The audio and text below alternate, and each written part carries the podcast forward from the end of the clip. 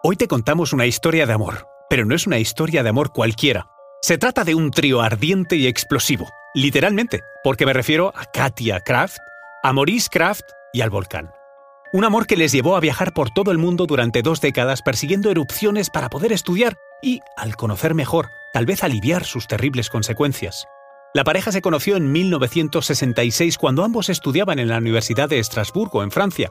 Ella, geoquímica, él, geólogo. Llegaron a interesarse por la vulcanología porque estaban decepcionados con la humanidad y como un volcán era más grande que los hombres, según las palabras de Maurice, sentimos que era lo que necesitábamos, algo que fuera más allá de la comprensión humana. Conoce mejor al equipo que protege nuestras costas. Alerta en el mar, el jueves a las 10 un nuevo episodio en National Geographic. Soy María José Rubio, historiadora y escritora. Y yo soy Luis Quevedo, divulgador científico.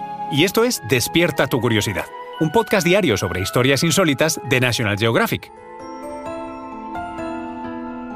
Y recuerda, más curiosidades en el canal de National Geographic y en Disney Plus.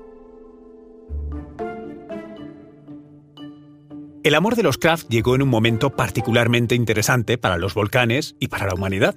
El conocimiento de las placas tectónicas permitió a la comunidad científica estudiar y comprender la formación de volcanes hasta entonces inexplicados. La teoría decía que la corteza terrestre es como un gran rompecabezas en el que cada pieza es una placa tectónica. Aunque, a diferencia del rompecabezas, aquí las piezas están en perpetuo movimiento, chocando en algunos lugares y separándose en otros. En estas zonas de encuentro y desencuentro se forman lo que conocemos como volcanes. Pero vayamos a la historia de nuestros protagonistas, Katia y Maurice Kraft. Vivieron su primer encuentro explorando volcanes juntos en Islandia, en 1968. Desde ese momento comenzaron a grabar en vídeo y hacer fotografías de todo lo que veían a su alrededor, algo que convirtieron en una fuente de ingresos, que les permitiría continuar viajando por todo el mundo y vivir de su pasión vulcanóloga llegaron a asegurar que desde ese primer momento en que presencias la erupción de un volcán, ya no puedes vivir sin ella.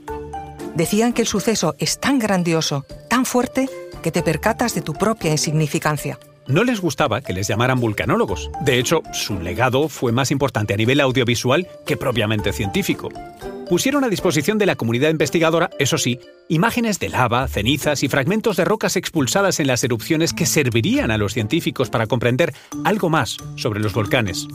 Aunque apenas tenían medios económicos, les sobraba determinación y carecían por completo de miedo. Sobrecogen algunas de las imágenes de la pareja grabando tan cerca de aquellas fuentes de lava incandescente. El trabajo inicial de la pareja se centró en las erupciones efusivas, o lo que es lo mismo, el momento en el que la lava fluye del volcán. Según los expertos, son menos peligrosas, pero no dejan de ser volcanes. Las ansias de conocer cada vez más llevaron a la pareja a acercarse e interesarse por dos catástrofes mortales. La primera, la erupción del monte St. Helens, en Washington, que acabó en 1980 con la vida de 57 personas. Y la segunda, en 1985, la erupción del Nevado del Ruiz, en Colombia, que acabó con la vida de más de 20.000 personas. Fue una de las tragedias más devastadoras a nivel mundial. Katia y Maurice Kraft se desplazaron a Colombia. La ciudad de Armero había quedado sepultada por completo y dejó de existir después de que la erupción derritiera los glaciares, lo que provocó avalanchas de lodo y tierra. En ese momento, intentaron advertir del peligro y de la necesidad de evacuación de la ciudad a las autoridades, pero nadie les escuchó. Nuestra pareja de vulcanólogos también fue advertida del peligro del volcán.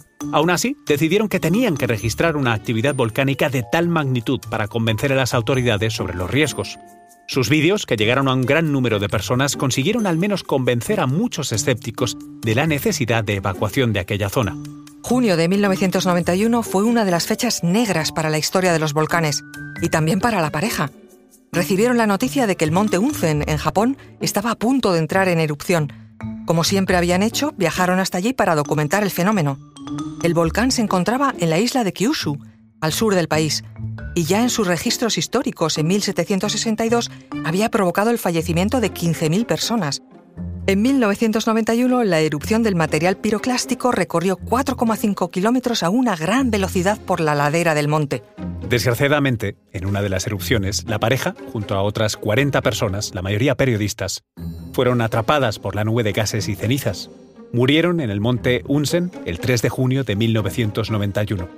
Maurice había comentado el gran respeto que le infundía ese monte en particular.